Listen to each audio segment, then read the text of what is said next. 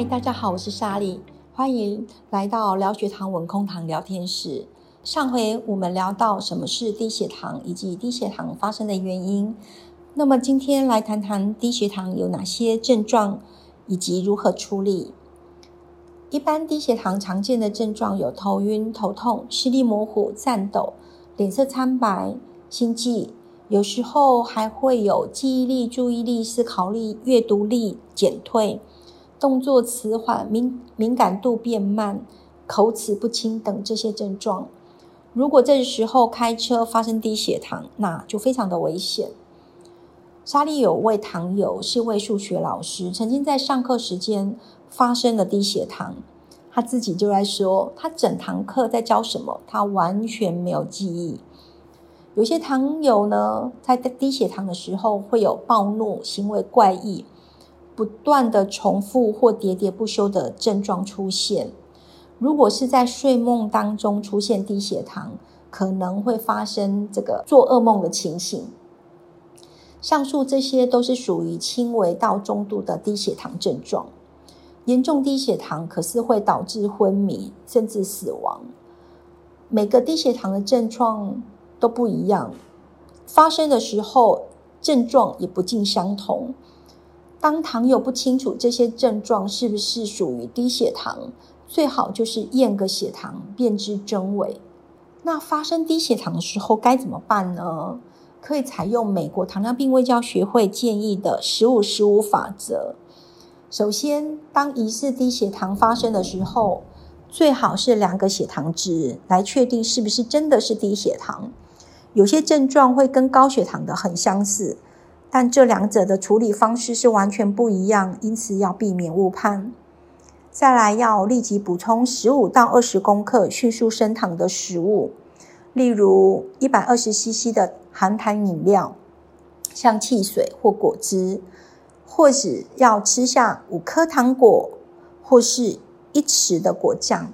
这些食物每项的食物刚好都是十五公克的糖，可以让。这个血糖值立即的上升三十到四十五。莎莉曾经遇过一位糖友，因为赶工延误了用餐，发生了低血糖，当下立刻去面汤吃面，结果他就在床上抖了两个小时才恢复。刚刚提到了快速升糖的食物，最好是流质或半流质，而且是纯糖食物，能够快速吸收，立刻解除低血糖警报。像面食这类的食物属于复合食物，它的吸收时间是会比较慢的，所以因此升糖的速度也会比较久。此外，莎莉也要提醒糖友，有些糖友低血糖喜欢用巧克力来啊做补充。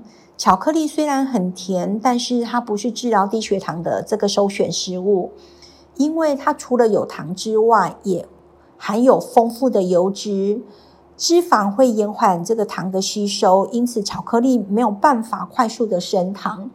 但是如果当下它发生低血糖，而身边只有巧克力，那么摩西黑马赫需要赶快应急再说喽。目前市面上有许多号称无糖或低热量的这个食品，像这个低卡的碳酸汽水，或是代糖的饮料、糖果等等。这些食物多数都是使用代糖或是甜味剂，像阿斯巴甜、兔黄内酯甲等等这类的添加剂，它有甜味，热量也很低。但是这些糖呢，是其实是不是真正的糖类食物？它没有办法让血糖快速的回升。如果你发生了低血糖，一定要避免吃到这类的食物。补充完这个糖类，最后必须要等候十五分钟，再量测血糖，确定血糖已经恢复到正常范围。如果一样血糖值还是低于七十，你必须还要再吃上十五公克的糖，然后等十五分钟再验一次血糖。重复这些这些步骤，所以十五法则第一个十五指的是补充十五公克的快速升糖食物，第二个十五就是等候十五分钟验血糖。如果发生糖友发生的低血糖昏迷，身边的人一定要立即致电给一一九，并告诉救护人员患者是有糖尿病的病史。如果医师有开立升糖素，需要立即这个时候可以立即施打。如果没有升糖素呢，先将糖友侧躺，将果糖或蜂蜜挤入糖友的两侧的这个口夹当中，并施予按摩。千万不要喂流质。或固体的食物，以免会让糖友呛到或梗到，导致吸入性肺炎，或是阻碍了呼吸道。规律的日常活动如果突然间改变，很容易就会发生低血糖。任何的改变最好都与这个医疗人员先行讨论，拟定计划跟应变措施，以确保安全无虞。